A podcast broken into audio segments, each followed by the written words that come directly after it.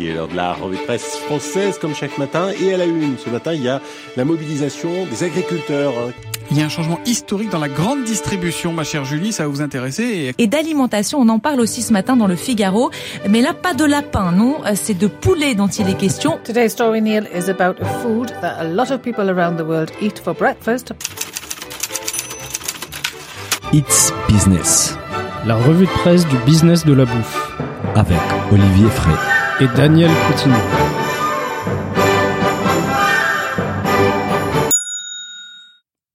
Bonjour à toutes et à tous, bienvenue dans ce nouvel épisode de It's Business, la revue de presse du business de la bouffe. Je suis comme d'habitude avec l'expert du secteur agroalimentaire, Olivier Frey. Bonjour Olivier. Salut Daniel, bonjour à tous. Alors Olivier, aujourd'hui on a un épisode spécial sur la livraison avec trois articles sur les sujets qui bouleversent la restauration en temps des Covid. On commence avec un article dans les journaux du dimanche, euh, Restauration, comment la crise du Covid-19 a entraîné un boom des cuisines sans salle? Et oui, les Dark Kitchen, on en a déjà parlé euh, plusieurs fois ici, hein, c'est Dark Kitchen, cuisine fantôme, euh, cuisine Il de... parle des cuisines des livraisons. euh, Cuisine de livraison, il y a plusieurs thèmes qui sont utilisés. Hein. Donc c'est grosso modo, c'est un, un restaurant sans salle mhm. qui, qui a juste une cuisine qui sert à faire Parfois de la sans livraison. fenêtre aussi. parfois sans fenêtre aussi. Et en fait, l'article euh, du, du JDD euh, rebondit finalement sur l'annonce de Deliveroo de, de l'ouverture d'une troisième dark kitchen, cette fois-ci en propre. Hein, Mhm. Deliveroo a, a une, une entité qui s'appelle Deliveroo Edition, Ça fait chic. qui met à disposition de certains restaurants des cuisines euh, équipées avec euh, euh, une mutualisation des, des tâches euh, pour, euh, pour plusieurs restaurants au sein d'un d'un même local. Mhm. Donc là, ils ouvrent une troisième dark kitchen euh, autour de Paris. C'est à- cette fois-ci à Aubervilliers dans le 93. Ils en ont déjà une à Saint-Ouen et une, au- une autre à Courbevoie. Et l'idée finalement, c'est euh, on vous on vous propose ça. euh, les restaurants, vous n'avez rien à payer, Donc il n'y a pas de loyer. pas de loyer, de charges fixes quoi. pas de charge d'eau, d'électricité, etc. Par contre, en échange, le restaurant verse une, une commission qui est entre 30 et 35 Qui est genre de 10% plus élevé que la commission habituelle. Quoi. à peu près. Voilà, les, les- sur euh, chaque repas livré, en général, c'est 25 à 30 D'accord. Et on apprend justement que par exemple dans les sites d'Aubervilliers, Deliveroo hébergera huit marques dont euh, Tripleta et ses pizzas, Pierre Sang et sa cuisine franco-coréenne, Paris New York et ses burgers, burgers ainsi que la cuisine chinoise de la de la Bao Family, donc des marques fortes de la restauration à Paris quoi. Tout à fait, c'est des marques fortes. Euh, on a, je crois que dans leurs autres euh, dark kitchen, il y a, il y a PNY également qui propose ses burgers. Donc du coup, on, on a effectivement des restos qui sont connus sur Paris, euh, qui testent aussi ce mode de livraison, hein, clairement, pour peut-être rasseoir aussi leur marque et faire venir les gens euh, dans leur restaurant par la suite. C'est clair. On, on- on apprend aussi, bah, il y a, euh, on apprend que li- Deliveroo, donc justement, on faisait référence. Ils aiment pas trop les, les, les noms euh, dark kitchen. C'est un, peu le côté obscur de la de la cuisine. Donc, ils parlent plutôt des delivery kitchen ou même plus subtil cloud kitchen. Et, et, et aussi au-delà de Deliveroo, c'est important de, de préciser qu'il y a d'autres act- acteurs qui s'intéressent à ces business-là, les business de de- d'occuper un entrepôt, de les euh, installer du matériel, matériel et ensuite sous-louer un dark kitchen. Il y, a, notamment une société américaine qui s'appelle Reef Technologies qui a exactement ça comme business et qui se développe en France aussi. Tout à fait. Riff, en fait, c'est une boîte dont dont on a parlé déjà euh, deux deux trois fois dans dans It's Business. C'est une, une start-up qui a monté euh, un business sur euh, les les parkings un peu désaffectés aux États-Unis, Ah. hein, euh, pays de la voiture, où en fait sûr. ils réutilisent ces parkings-là pour poser des des espèces de de containers euh, pour faire des dark kitchen. D'accord. Et ils ont levé plus de 500 millions de dollars euh, il y a pas très longtemps. Énorme. Et, et du coup, effectivement, on a, euh, on peut imaginer que dans Paris, on aura aussi des, des parkings euh, qui seront Oui. dispo à dispo. Hein. On, clair. on le voit, euh, il y a l'agriculture urbaine qui qui, se- qui est déjà dans certains parkings dans le Leclerc, 18e. voilà, bien sûr. Donc, on peut imaginer demain peut-être des dark kitchen plus petites, mais beaucoup plus locales pour livrer beaucoup plus vite aussi les clients. Ça a du sens. L'article fait également référence à un restaurant qui s'appelle Dumpling Queen, qui a choisi plutôt un format hybride, ça veut dire une dark kitchen, une cuisine des livraisons qui est placée au centre des Paris, dans les 10e arrondissements, mais qui fait aussi du coup du click et collect et importé et qui et nous précise les propriétaires que les click and collect et importés représentent 50% du business. Donc c'est pas mal, ça évite les coûts de, de dernier kilomètre avec la, la, la, livraison. Et surtout, j'ai découvert que finalement, euh, Deliveroo compte quelques centaines de dark kitchen euh, sur sa plateforme hein, déjà. Mhm. Euh, Uber Eats, lui, en annonce près de 1500. Donc, euh, énorme. On, voit que c'est quand même énorme. C'est un, un, mouvement euh, qui, est, qui effectivement a profité à fond du Covid, de la crise sanitaire. C'est clair. On se demande peut-être comment ça va évoluer une fois que les gens retourneront au restaurant. Moi, je me pose beaucoup la question parce que c'est clair que le Covid a accéléré la croissance de, cette, de, de, ces, de ces, segments de la restauration.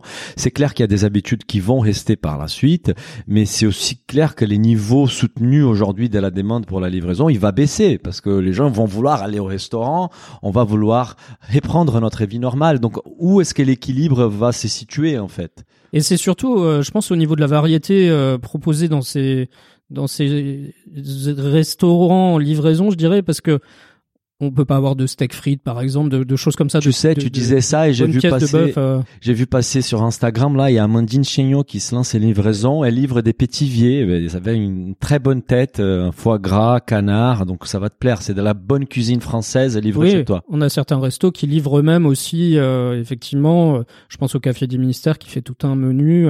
Il y, en a il y en a vraiment tout plein. Voilà, voilà. Et, et, je trouve que ça c'est ce qui manque peut-être dans ces dark kitchen ouais mais de toute façon on, on, on les secteurs il est chaud, l'investissement il, il, arrive, donc ça ça va partir dans tous les sens. Voyons comment ça va évoluer avec les retours des restaurants et on compte les jours pour que ça arrive les plus tôt possible. On continue avec la livraison, avec un article dans Les Échos, euh, avec la crise sanitaire, la livraison des repas est un trait d'un homme meurt. Un article complémentaire au précédent où on apprend que les poids des commandes livrées est passé dans l'hexagone pour la restauration à table de 1% avant mars 2020 à 8% entre mars et octobre, une tendance qui s'est encore renforcée en fin d'année. Oui, et par exemple, Deliveroo compte euh, désormais 20 000 restaurants. Ils ont gagné 8 000 restaurants rien qu'en 2020 sur la plateforme. Énorme. Uber Eats, ils sont euh, aux alentours de, il me semble que c'est à peu près similaire. Et là, l'article nous, nous dit que Just Eat a gagné près de 4000 restaurants partenaires en 2020. Donc on voit que un nombre énorme de restaurateurs n'avait pas d'autre choix finalement que de faire de la livraison, même si euh, ça ça va pas faire euh, rentrer autant d'argent dans les caisses. Hein. Mhm. Et du coup, euh, Just Eat aujourd'hui, lui, il a 15 000 restaurants partenaires. D'accord, donc c'est c'est des nombres quand même assez impressionnants. Au-delà des des leaders du secteur que tu évoques, il y a d'autres acteurs qui s'y lancent aussi. Il y a Histoire, qui est un acteur historique de la livraison urbaine. Il y a même son son fondateur Clément Benoît qui a cofondé une startup qui s'appelle Not So Dark, qui est justement une société dédiée au dark kitchen. Ils ont levé 20 millions d'euros pour lancer 30 dark kitchen avec 20, 20 marques différentes en France. Ouais. Donc c'est énorme en fait. C'est effectivement euh, une, une, des grosses levées de fonds de, de, de la semaine. Hein. 20 millions d'euros, c'est pas rien.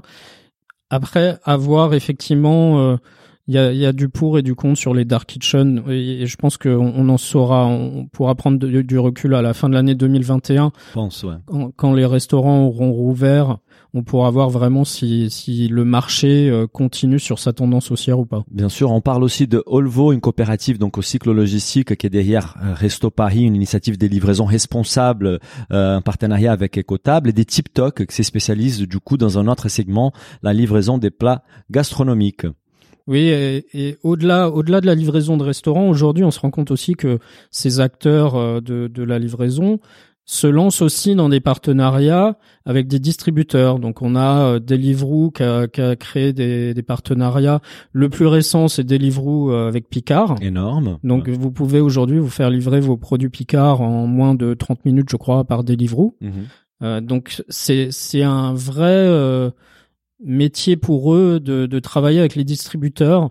On a aussi des partenariats avec Franprix, avec Monoprix. Euh, ça, ça se multiplie. Donc c'est vraiment une, une, nouvelle activité aussi pour eux. Bah, je propose, euh, si tu es d'accord, Olivier, qu'on fasse un point sur ça lors de la prochaine newsletter sur les dark stores, parce que c'est apparemment, c'est selon les experts de la food tech, c'est le concept, c'est le, les segments qui va exploser en 2021. On a justement, bah, c'est un peu les modèles des Frischti, hein, parce qu'avec son supermarché, c'est ça, c'est des, des mini entrepôts proches au centre-ville pour faire une livraison rapide des courses. Il y a justement une startup Cajou qui vient de lever 6 millions d'euros euh, pour s'attaquer à ces secteurs. Donc je propose qu'on fasse un point lors de la semaine Tout à fait. prochaine. On va continuer avec la livraison des HEPA, euh, toujours sur les échos, et cette fois avec une très bonne nouvelle. Euh, c'est Just Eat qui va embaucher 4500 livreurs en CDI. Olivier, il faut rappeler que Just Eat appartient à Takeaway.com, les leaders mondial de la restauration livrée hors Chine. Donc c'est une décision qui aura forcément un impact dans les secteurs. Oui, et Just Eat, euh, historiquement en France, c'est Allo Resto. Donc c'est c'est l'acteur historique de la livraison. Et c'est c'est un acteur qui faisait finalement euh, office d'intermédiaire entre les, les clients et les restaurants. Parce que les restaurants qui étaient sur Allo Resto, c'est des restaurants qui livraient eux-mêmes les repas à la base. Aujourd'hui, ça reste encore le, le gros de, des partenaires de Just Eat. C'est 80% des restaurants partenaires de Just Eat ont leur propre service de livraison. Donc Just Eat, c'est pour les 20% restants. Qui Donc, travaillent avec leur propre, euh, les propres équipes, quoi. voilà, c'est il y a 20% de restos qui sont indépendants, qui n'ont pas de service de livraison ou parce qu'ils viennent de se lancer. Donc c'est c'est pour ces 20% là, Just Eat a annoncé qu'ils allaient embaucher 4500 livreurs. Mais tu te rends compte, ça veut dire que pour 20% du business, ils ont besoin des 4500 livreurs. Tu imagines Ah oui. toute la quantité des livreurs pour les 80% restants, quoi. C'est sûr, c'est énorme, c'est énorme. Euh, et, et ce qu'on apprend aussi dans, dans, dans cet article, c'est que leur, donc leurs euh, employés, leurs livreurs sont payés 10,30 euros de l'heure, euh, et aussi qui proposent donc l'évolution, la, la, la possibilité d'évoluer dans la société vers la supervision, le management des équipes des livreurs, et surtout euh, ils disent qu'en fait les livreurs ils cherchent des horaires flexibles et réduits, ce qui leur permet d'avoir des activités en parallèle, mais surtout d'obtenir une couverture sociale, ce qui est le plus important. Tout à fait, on sait que la, la plupart des livreurs de ces plateformes de livraison sont en général des auto-entrepreneurs. Mhm. Donc avec une couverture euh, so- sociale peut-être un peu plus faible, pas forcément de, de congés euh, payés. Donc là, c'est quand même une évolution et ça permet aussi à Just Eat quelque part de se démarquer de ses concurrents, Deliveroo et Uber Eats en, disant nous on a quand même embauché 4500 C'est clair. personnes là où les autres continuent à, à les payer via des sociétés d'auto-entrepreneurs. On va en parler parce que je vais partager avec vous des- une, une enquête qu'on a réalisée sur les comptes Instagram des Business of Bouffe, mais je voudrais juste terminer pour, par- pour féliciter donc la directrice générale de Just Eat en France, Mélène Rabot, pour cette décision. J'espère, bah, c'est certainement va avoir un impact positif sur l'image de la marque et j'espère euh, sur leur chiffre d'affaires aussi. Euh, toujours sur la livraison et les dark kitchen, euh, je rigolais pas quand je disais que c'était un épisode spécial livraison. Il y a un bon plan télé sur TF1, une émission justement dédiée au dark kitchen. Oui, c'est un reportage de, de l'émission euh, 7 à 8 euh, qui passe le, le dimanche soir Mhm. où on en découvre un peu plus sur le fonctionnement même euh, des, des dark kitchen. Donc c'était assez intéressant parce que on, on se rend compte vraiment que c'est calculé au gramme près. Mhm. Donc c'est il y a un, C'est un business des centimes en c'est fait. c'est un algorithme qui va calculer, euh, qui, qui va déjà calculer la, la prévi, qui va prévoir le- les repas, les différentes euh, commandes qui vont arriver Mhm. et qui va calculer les recettes au gramme près. Mhm. Donc c'est euh, pour telle recette euh, tant de grammes de coriandre ou de, de persil. Et en fait, ce que ce que je trouvais intéressant euh, dans ce concept-là, c'est qu'il n'y a pas de gaspillage alimentaire finalement. Parce que tu as une prévision des ventes qui est assez précise. Voilà, fait. et, et on, on achète la quantité exacte euh, de- d'ingrédients qu'il faut pour les recettes. Ça c'est chouette. Donc ça, c'est le côté intéressant. euh, Très intéressant. donc je, je vous invite à regarder ce replay euh, juste pour voir vraiment comment ça fonctionne une, une dark kitchen. Écoute, ma chérie, elle va être euh, hyper contente quand je vais leur proposer de regarder ce, ce soir euh, un épisode spécial Dark Kitchen. Écoute, pour terminer donc cette rubrique spéciale livraison, je voudrais partager avec toi, Olivier, et nos auditeurs, les résultats d'une enquête sur la livraison que nous avons menée sur les comptes Instagram des Business of Bouffe, où justement on s'intéressait à comprendre en fait la relation de notre audience avec la, la, la restauration livrée. Euh, Et c'était dans les cadres de l'épisode que nous avons enregistré avec Resto Paris, donc un partenariat entre Volvo et Ecotable. Et la première question qu'on a posée, c'était avez-vous l'habitude de vous faire livrer des repas? On a eu 16% qu'on dit euh, souvent, euh, 57% occasionnellement et 27% jamais, donc euh, très intéressant. Et lorsque vous les faites livrer, lorsque vous vous faites livrer des repas, quels sont les critères les plus importants? Et là, là c'est flagrant. Il y a 67% qui disent que les plats soient bons. Donc évidemment, c'est les plaisirs dans la restauration, dans la bouffe qui qui tirent la consommation. Ensuite, 6% qui disent que la livraison soit rapide, donc 15 minutes, 25 minutes, est-ce que ça fait vraiment une grande différence? Que les prix soient responsables pour 18% et que la livraison soit éthique pour 8%. Et c'est là justement peut-être où je me dis, est-ce que cette démarche de Just Eat qu'on vient de saluer, qui est très intéressante, est-ce que ça va vraiment avoir un impact sur les ventes?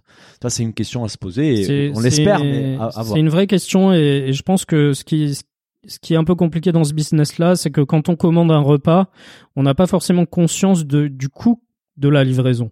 C'est clair. On nous a mal habitués. En Voilà, fait. on a été habitué à très vite à des coûts euh, très faibles, Mhm. alors que faire une livraison euh, en 20-25 minutes, ça, ça a quand même un coût euh, qui est est pas négligeable. Énorme. Euh, elle estimait, je pense, euh, un coût entre 7 à 8 euros par livraison, quoi. Ça, C'est élevé.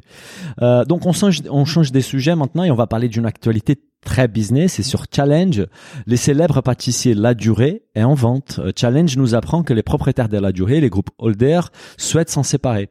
Oui, et la durée, c'est quand même 60 magasins en Europe, 22 en Asie, 12 en Amérique du Nord et 9 au Moyen-Orient. Donc C'est quand même un, un business qui s'est fortement développé autour du macaron. Hein. Bien sûr. On en trouve aussi, euh, je pense que ils, ils ont un petit peu pâti euh, dans, dans les aéroports, notamment. Ils sont euh, à- les aéroports. celui de Roissy est fermé en ce moment depuis un, Ouais. un moment. Donc, ça a dû leur faire très très mal. C'est une entreprise qui emploie quasiment 1800 personnes 1800 personnes. et un chiffre d'affaires d'environ 100 millions d'euros. Waouh. Bravo. Donc ça appartient au groupe Holder euh, qui souhaite. euh, on rappelle a- a que les groupes priori- Holder, c'est aussi les propriétaires de, de- de la, de la Paul. boulangerie Paul. Tout à fait. Tout à fait. Mhm. Donc ils souhaitent a priori s'en défaire. Alors je pense que la crise Covid effectivement est passée par là. hein. On a Ah bah appris euh, qu'ils allaient fermer, ou en tout cas c'est c'est déjà le cas, le flagship euh, qu'ils avaient sur les Champs Élysées. On voit tous euh, ce magasin La Durée sur les champs. Bah, aujourd'hui euh, il, il est fermé. Et le- a priori la, la famille en espère une centaine de millions d'euros. Mais ce, avec les pertes euh, et malgré le potentiel de la marque, parce que Mhm. je pense que c'est une marque quand même très forte au niveau Bien mondial, beaucoup de touristes ne viennent viennent à Paris et veulent manger soit soit du Pierre Hermé, soit du La Durée. Hein. Les macarons, on a ces deux acteurs là. C'est une belle marque, hein, de- un patrimoine de la, de la gastronomie française. Et même hier sur LinkedIn, j'ai contacté les frères Dolphy, qui sont les propriétaires de la mère des familles et qui ont repris la maison historique euh, il y a trois ans. Et en rigolant, je disais s'ils étaient intéressés à reprendre la durée. Et, et en fait, ce n'est pas vraiment une pour eux. C'est c'est quand même assez grand. Et ils me disent qu'ils pensent probablement que ce sera repris par un fonds ou pourquoi pas Bernard Arnault. Ouais. C'est c'est une petite blague interne en fait pour ceux qui ont écouté les podcasts passionnants des plus des deux heures qu'on a fait avec Steve et Jonathan. J'invite absolument tout le monde à écouter, mais c'est vrai que euh, on, on souhaite que la durée soit reprise par quelqu'un qui puisse continuer à développer cette marque parce que c'est une marque très forte et très importante dans l'histoire de la gastronomie en France. Ou alors on peut monter notre SPAC euh, pour euh, Ah là, là tu me parles. Pour essayer. Ah, bah voilà. Ou peut-être- qu'on lève. euh, ou peut-être peut-être peut-être M2X euh, de de Zoari, Bah là, euh, ils ont levé pas assez pour euh, pouvoir se- s'acheter la durée, mais écoute, euh, euh, on verra. Ah non, ils ont largement Ils- levé. ils ont assez, largement ils ont- levé. Ils ils ont ont assez, ils 300 ont assez. millions. Bah, ils peuvent justement aller vers la durée. Après, je pense pas que le secteur du luxe euh, agroalimentaire intéresse forcément Zoari, mais pourquoi pas. Euh, Xavier Niel, d'ailleurs, il est, il est marié à, Delphine Arnaud, donc il y a peut-être euh, un business à faire là-dedans. Écoute, continuons sur la société euh, sur les sociétés en difficulté, mais cette fois-ci avec un acteur détail dans l'agroalimentaire. Euh, c'est sur les journaux du dimanche. Emmanuel Faber, PDG de Danone. La crise nous a fait perdre environ un milliard d'euros en vente. Une interview avec les PDG de Danone, Emmanuel Faber, où on apprend qu'il est peut-être placé sur un siège éjectable, en fait. Oui, c'est une interview qu'il a donnée au, au JDD. Et, et en fait, euh, finalement, Danone, on connaît beaucoup Danone pour ses yaourts, Mhm. mais on sait assez peu que Danone, c'est aussi un, un gros acteur de l'eau, Ah oui, c'est de l'eau en bouteille. le business. euh, Et, et en fait, Danone a, a souffert de l'eau du, du marché de l'eau euh, en bouteille parce que le, le gros débouché de l'eau en bouteille, finalement, c'est du hors domicile. Mhm. Et ils, ils ont quand même perdu pas mal d'argent là-dessus. Et du coup, ils, ils comptent supprimer à peu près 1500 à 2000 emplois dans le monde. Ah, quand même. Ouais, parce que finalement, la fermeture des bars et des restaurants a fait que la marge, elle a été divisée par deux. Oui, c'est normal. Et, et on apprend que donc un milliard d'euros des, des réductions des ventes, bah, sur 25 millions, milliards des chiffres d'affaires pour Danone, c'est pas non plus énorme. Mais surtout, Danone a perdu 25% de sa valeur en bourse en 2020. Aujourd'hui, Danone a une valorisation des 37 milliards d'euros et apparemment, les actionnaires mettent beaucoup de pression sur Emmanuel. Oui, il y a, y, a y a un fonds, je crois, qui est rentré au capital de Danone, qui met la pression. Et il faut voir aussi que Danone s'est transformé en société, enfin vise euh, Mhm. à devenir entièrement une société à mission, une bicorp. Mhm. Donc on, on est aujourd'hui face à, à un dilemme entre la rentabilité pour les actionnaires et de l'autre côté l'engagement vis-à-vis de, de des parties prenantes, je Oui. dirais, au global. Oui, mais même s'il rappelle dans, dans l'article qu'en fait ça a été approuvé par 99% des actionnaires, donc euh, les actionnaires vont dans ce sens-là. Il a, il a un truc euh, assez intéressant dans l'article qui m'a un peu surpris, euh, que ça va t'intéresser. Il dit qu'aussi la division baby food a été fortement impactée par la baisse des naissances en 2020. Alors je me dis pourquoi en fait? Oui, effectivement. Parce que si la baisse des naissances en 2020, ça veut dire que les gens ils ont fait moins d'enfants d'enfants en 2019 en fait. Pe- Peut-être, mais en tout cas, euh, si si la- les naissances baissent euh, aux États-Unis et en Chine, c'est fortement euh, impactant parce que Danone fait aussi du lait infantile. Voilà, et beaucoup de donc, baby food. donc tout ce qui est baby food, euh, s'il y a moins de bébés, forcément, euh, bon, c'est c'est pas moi qui Toi, tu fais pas, tu contribues pas à la baisse. moi, moi, je, je contribue, mais en tout cas, c'est c'est un vrai euh, danger à moyen terme euh, finalement pour ces acteurs-là. Bien sûr. Il parle aussi d'un autre point très intéressant, ce sont les stratégies local first, en fait, et donner plus d'autonomie aux équipes locales. Et il dit que 90% des produits Danone sont consommés dans leur pays des productions. Ça, ça m'a surpris Voilà, aussi. ouais. Et du coup, ils ont revu une partie de leur gouvernance euh, suite à cela pour euh, Leur donner plus d'indépendance. Voilà, Moi, ça me tout paraît très intéressant comme, comme approche et je pense que il faut le faire. Euh, bon, on va pas, pas- on passe des Danone à un, à un acteur de la, de, de la grande distribution qu'on aime tant.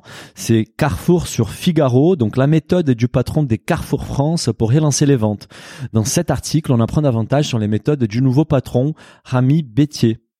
Voilà Rami Bétier qui est arrivé à la tête de Carrefour en juin 2020 et qui a été euh, mis à la tête de Carrefour France pour relancer justement les, les ventes. Mhm, Et Rami Bétier a une méthode qui est très focus sur le client. mhm. Euh, et quand on fait du commerce, euh, le focus Une approche client, très commerçant, quoi. c'est c'est voilà le commerçant euh, de, de quartier limite. hein. Mhm. Et, et c'est une vraie approche de, de remettre du lien entre le, le directeur de magasin, les clients, euh, le directeur de magasin et, et aussi ses équipes.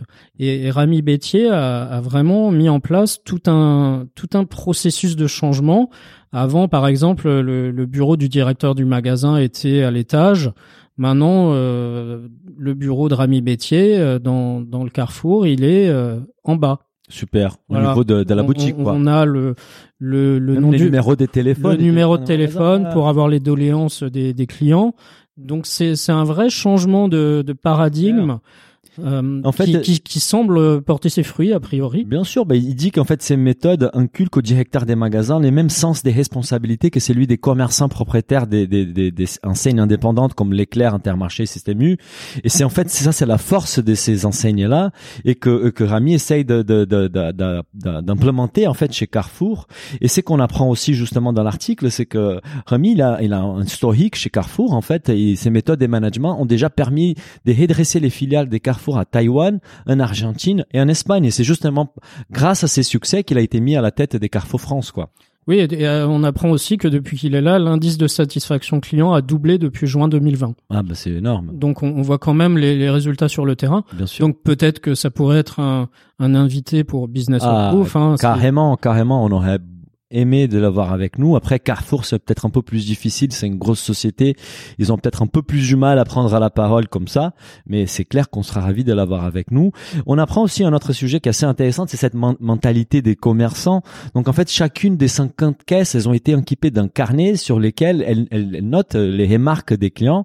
Et à, à la fin de la journée, en fait, ils prennent donc euh, des, ces remarques, ces notes sont prises en photo et diffusées sur des blocs WhatsApp avec lesquels les, les patrons maintiennent un lien avec ses équipes. Et justement, on voit vraiment une méthode des commerçants, quoi. Oui, oui, parce que finalement, qui qui fait le reproche euh, euh, quand quand tu vas dans un magasin, tu croises pas forcément des des gens. euh, des vendeurs, etc. Mais Si toujours la des caisse. reproches, c'est à la caissière. On plaint forcément les caissières parce que euh, c'est c'est un métier qui est pas facile. Vous prenez toutes les doléances des clients, vous êtes là euh, au bout de la chaîne et c'est souvent beaucoup de critiques. Mhm. Bon, quelquefois on a des sourires aussi, on a des belles histoires, mais Bien sûr. en tout cas les caissières, elles, elles peuvent maintenant faire remonter toutes les ce infos. qui va pas. Voilà. Et peut-être ce qui va aussi. Hein, Oui. euh, Et Mm. qui mieux que les consommateurs pour contrôler ce qui va pas dans un dans un magasin fait. quoi. Tout à fait. Bah écoutez, on souhaite à, à, à Rami beaucoup de réussite en France avec ces méthodes qui, qui semblent aller dans, dans les bons sens. Euh, maintenant, on va parler d'un autre sujet qui intéresse tous les parents comme toi, Olivier, et surtout nos enfants, c'est sur le monde. Faut-il proposer un menu végétarien à la cantine tous les jours? Voilà, il- il- c'est une, une, une des propositions de la, la Convention citoyenne pour le climat qui, qui fait d'ailleurs euh, débat. Hein, et c'est c'est pour ça que le, le monde euh, ouvre le débat. Quels sont, euh, selon le monde, les points positifs et négatifs de cette approche? Alors dans, dans les points dans les points positifs mis en avant, ça permettrait de réduire les coûts de 10%, parce Mhm. que bien sûr le proposer de la viande ça coûte plus cher. Mhm. Ça permettrait de donner le choix aux enfants. Donc si on donne le choix aux enfants, ils vont aller vers des menus dont ils mangeront euh, quasiment toute l'assiette. Ils Mhm. vont pas laisser ça de côté. À la place de proposer un menu unique, on va proposer Voilà. deux menus, un menu avec de la viande et un menu végétarien. Voilà. Ok. Et ça permettrait aussi, alors là c'est un, c'est plus euh, sociologique, ça permettrait aux classes qui sont moins aisées de, de consommer moins de de fruits et les, enfin, on sait que les classes moins aisées consomment moins de fruits et légumes par jour, Mhm. et ça permettrait du coup de rééquilibrer en proposant un menu végétarien, de permettre à- aux enfants de, de classes moins aisées de consommer plus de fruits et légumes justement C'est très intéressant. dans leur cantine. C'est très intéressant. Moi, ce qui m'a surpris, c'est que les points négatifs sont presque les mêmes que les positifs, en fait. Et, et tu te rends compte de la subjectivité des analyses et on a des études qui sont presque contradictoires, en fait, finalement. Quels sont les points négatifs avancés dans l'article? Alors, euh, parmi les points négatifs, c'est ce- selon le cabinet du, du ministre de l'Agriculture, c'est qu'il faut pas exclure qu'une telle alternative soit susceptible d'engendrer un surcoût pour la restauration collective. Justement, quand on disait que ça permettrait de réduire les coûts des 10%. C'est que je comprends pas dans cette affirmation, c'est qu'ils disent que les plats industriels végétariens, servis faute des mieux, coûtent plus cher qu'une viande bio. Alors, comment ils font pour faire en Ouais, sorte qu'un plat végétarien euh, industriel coûte moins cher que de la viande bio? c'est peut-être un problème de sourcing finalement. On- Ouais, ça on- m'étonne hein, cet argument-là. C'est effectivement, j'ai- pas très bien compris. Si, si le ministre de l'Agriculture nous écoute, euh, il peut très bien nous, nous expliquer un Ah bah peu mieux en détail. avec Euh, par- parmi les autres euh, points négatifs, c'est selon une étude de l'ADEME cette fois-ci qui a montré que environ 30% des accompagnements et 20% des entrées sont déjà jetés. Et les entrées et les accompagnements en général, c'est des légumes. Donc on- on sait aujourd'hui qu'une grosse partie des légumes sont déjà jetés. Oui, mais bon, est-ce que ça fait pas partie de la rééducation alimentaire des enfants? À partir du moment où on va leur proposer du bon menu végétarien bien cuisiné Une chose, c'est de proposer des brocolis vapeur euh, ou des choux-fleurs vapeur à côté d'un- d'une pièce de bœuf. Une autre chose, c'est de faire un vrai repas végétarien bien cuisiné. Là, j'ai du mal à croire que les enfants vont jeter ça. Il y a, il y a, il y a une initiative euh, qui vient du Japon où en fait euh, on se rend compte que avoir des, des jardins dans les écoles, Mhm. ça permet aux enfants aussi de mieux s'approprier les légumes, euh, quelles sont les saisons, etc.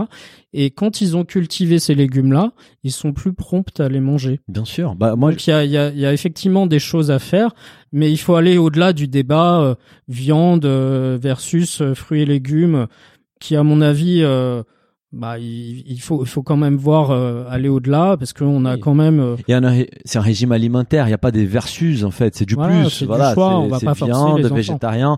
Moi, j'ai j'ai deux enfants à la maison et on adore cuisiner. On adore cuisiner végétarien. Et je, je confirme que mes enfants ils jettent rien, ils mangent tout parce que c'est bon. C'est fait avec euh, euh, de l'amour. C'est pas industriel et, et il faut juste donner un peu plus d'égout euh, à un menu végétarien et pas proposer des légumes simplement cuits vapeur qui ont moins d'intérêt. Mais finalement, c'est la même problématique que dans les restaurants traditionnels. Hein. D'accord. quand, quand vous êtes végétarien, euh, on a encore trop souvent, euh, moi, moi je l'ai vu avec des amis hein, qui Mhm. demandaient euh, des plats sans viande, où vous vous retrouvez avec un, un plat qui, qui est en fait quoi. l'accompagnement de la viande. quoi. Donc euh, il faut effectivement mieux travailler les légumes. Euh, peut-être euh, faire des, des sauces euh, intéressantes, remettre du goût, euh, des, des épices, etc. pour donner envie de, de manger des fruits et légumes. Tout à fait. Il y a un autre argument en contre qui, qui m'a qui m'a tiré l'œil aussi. C'est ils disent qu'en fait un menu végétarien par jour mettra mettrait en péril l'équilibre nutritionnel. Et justement ils font ils font référence. Ça s'appuie sur une étude des 2019 qui indique que 25% des filles des 13 à 17 ans ont des carences en fer liées au manque des viandes, poissons ou œufs. Donc voilà, il y a des arguments aussi nutritionnels qui disent il faut quand même garder une partie des viandes dans la consommation. Mais c'est comme tu dis, je pense que là c'est pas viande ou pas viande, c'est juste de faire évoluer euh, les menus pour que les végétariens occupent une, une place plus importante dans dans les mix. Voilà. Tout à fait. C'est ça l'idée. Euh, c'est un sujet complexe, mais franchement, je, je, ne vois pas comment on, va pas aller dans ces sens-là. Et nous, parents, on va suivre ça de très près. Et maintenant, du menu végétarien, on passe au substitut du lait. Euh, c'est euh, The Conversation. Vegan dairy products face European ban from using milk cartons and yogurt packaging. And UK could be next. Donc, on apprend que les produits laitiers végétaliens risquent de se voir interdire l'utilisation des cartons de lait et des pots de yaourt par l'Union européenne et les Royaumes-Unis pour être les prochains. On sent la pression du lobby laitier là, Olivier, non? C'est possible. C'est, on a eu ce combat-là euh, sur euh, sur les allégations euh, des substituts à la viande.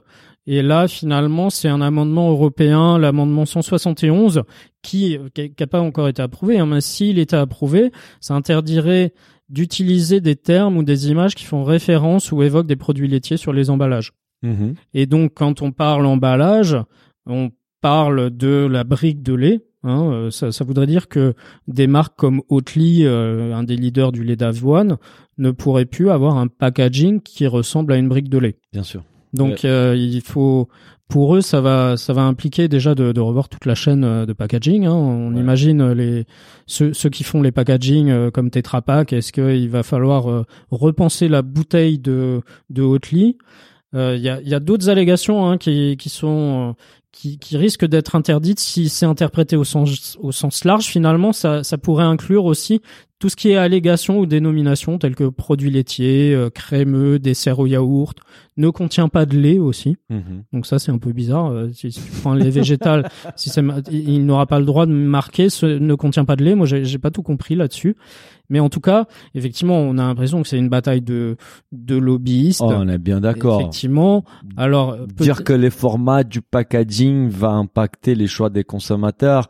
Certes, ils vont reconnaître euh, des packagings similaires. Après, est-ce qu'ils ont un brevet sur les packaging, les produits laitiers Moi, je me pose la question euh, si si cette euh, bon, c'est ça a du sens d'un point de vue juridique, mais si ça veut dire que c'est l'amendement, il est approuvé, ça veut dire que ça va devenir une loi et du coup, on va devoir l'appliquer. Oui, alors il y a, y a peut-être aussi le, le fait que euh, on a eu euh, quelques exemples, quelques rares exemples hein, de, parents qui ont donné des laits végétaux sans à leurs savoir.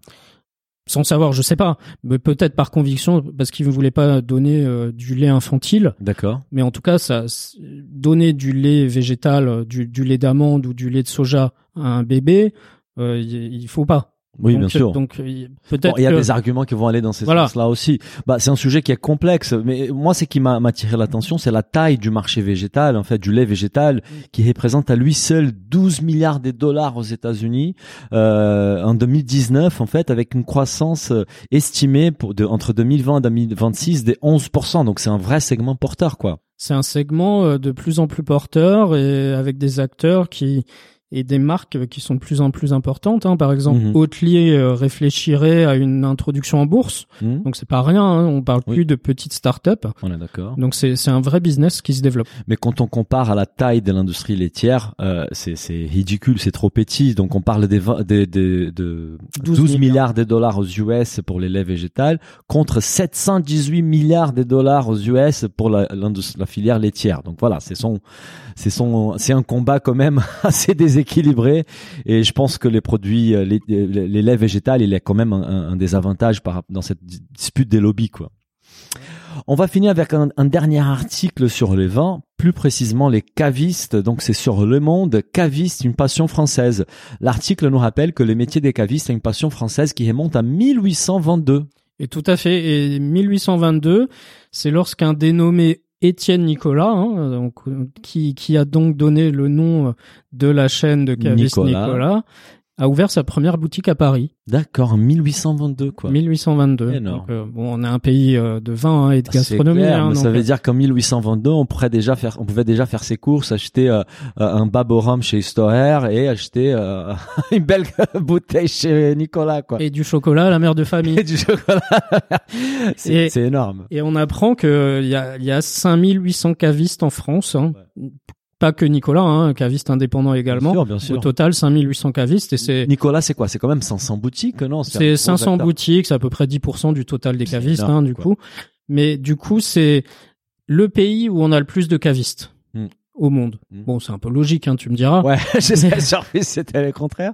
Mais en tout cas, ce que, ce que j'ai trouvé intéressant, c'est que au-delà du nombre, il faut, faut tempérer un petit peu si on regarde les ventes, dans le sens où sur 10 bouteilles de vin achetées, il y a 8 bouteilles qui sont achetées en supermarché. Oui, Donc, bouteille, le- le- un supermarché, quoi. Le poids de la grande distribution Ah, sur je le, marché du vin, compte. il est énorme. Énorme. Il y en a une sur 10 qui est achetée par les restaurants, et donc il reste une bouteille sur 10 achetée chez un caviste. Énorme. Moi, je me rendais pas compte de cette distribution euh, dési- bah, complètement déséquilibrée entre la grande distribution et les cavistes.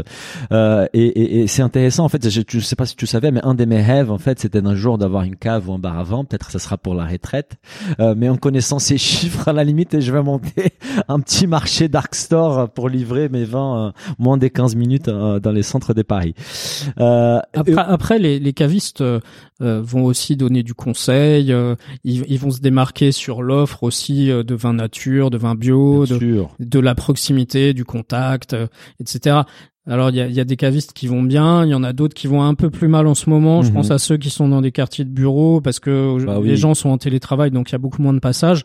Donc on, on pense aussi à ces cavistes-là qui qui sont un peu dans, dans des quartiers d'affaires euh, où c'est compliqué à mon avis en ce moment. Ouais, c'est intéressant. On, on- regardait donc euh, il, il évoque aussi une étude Ipsos de 2018 en fait euh, où ils disent qu'il y a un tiers des gens de- des interrogés qui disent qu'ils vont chez un caviste fréquemment, ça veut dire trois fois par mois, donc il y a 10%, euh, et 80% trouvent les cavistes compétents, donc ça c'est chouette, et 69% sympathiques.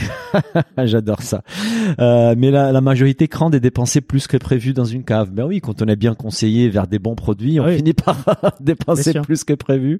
Euh, et moi, ce qui m'attire l'attention aussi, on parle des Nicolas, que c'est quand même un- un- les principaux acteurs de, de, de, de cette euh, industrie en France, qui a quand même été racheté par Rémi Martin et aujourd'hui par Castel, donc un groupe viticole assez important. Donc c'est c'est un acteur qui en France et, c'est un segment qui, nous intéresse tous parce qu'en France, on, apprécie les bons vins. On va enchaîner avec un, un sujet que j'aime aussi beaucoup, euh, qui sont les podcasts en fait, et c'est sur France Culture, un podcast qui allie bouffe et philosophie. Oui, et c'est une série de quatre épisodes. euh, C'est c'est une information que, que m'a envoyée une fidèle auditrice que je salue, D'accord. qui, qui écoute euh, qui? France Culture. C'est ma belle-mère. je salue ma belle-mère. On salue ta belle-mère. et, et qui, qui en fait euh, France Culture consacre euh, quatre épisodes en fait sur par exemple déguster un steak frites et des tempura en compagnie de Roland Barthes, euh, Mhm. garder la ligne avec Rousseau qui était passionné par les produits laitiers. C'est quatre épisodes d'environ une heure euh, à écouter qui font le lien entre philosophie et nourriture. Donc c'est toujours intéressant pour. bah écoute, pour ça me donne très envie. Bah, je vais l'écouter en rentrant à la maison aujourd'hui sur mon vélo. On va terminer avec les réseaux sociaux comme d'habitude. Donc encore une fois, Burger King qui frappe avec une campagne de communication plutôt réussie et dans l'air du temps. Oui, on peut critiquer euh, comme on veut euh, le- la malbouffe, hein, mais Burger King a parfois des, des bonnes idées, notamment en Bah com. surtout, je pense leur agence Buzzman. Hein. Oui, oui, mais ils sont ils sont bien entourés. Mais l'idée est bonne. L'idée c'est redonnons la patate aux producteurs français. Donc pour tout tout euh, tout menu chez Burger King, Burger King vous offre un kilo de pommes de terre euh, en filet. Donc on, on salue l'initiative parce qu'on sait que les producteurs de pommes de terre ont eu du mal en 2020. Marketing ou pas marketing, ça a un impact positif et ça, c'est les plus importants. Voilà. On va terminer avec un tweet spécial sur la chandeleur. En fait, on apprend plus l'origine du mot crêpe. Tout à fait. C'est le Robert, le, le compte Twitter du Robert qui nous apprend ça. C'est que le mot crêpe, c'est le féminin substantivé de l'ancien adjectif crespe, ondulé, frisé, par allusion à l'aspect que prend la crêpe en cuisant. Énorme. Vous utilisez, vous dites en français crespe Non, tu dis ça. Non, c'est du vieux français. C'est du ça. français parce qu'en portugais on l'utilise crespe, crespo, c'est c'est la même chose, donc c'est intéressant. C'est peut-être la même origine. Hein, Bah écoute, je vais pouvoir raconter à tous mes potes maintenant l'origine du mot crêpe. Ça me fait un peu plus intelligent. Euh, merci beaucoup Olivier, c'était un énorme plaisir. On se retrouve la semaine prochaine et si tu peux nous préparer des articles autour de la Dark Store, ça sera génial. On va y réfléchir. Allez, merci. Au revoir à tous. Bonne semaine. Si le podcast vous a plu, n'hésitez pas à le noter 5 étoiles sur votre appli et à le partager autour de vous. Pour vous abonner à la newsletter, il suffit d'aller sur businessofbouffe ou olivierfray.com et vous abonner dans la rubrique newsletter. Bonne semaine et à bientôt.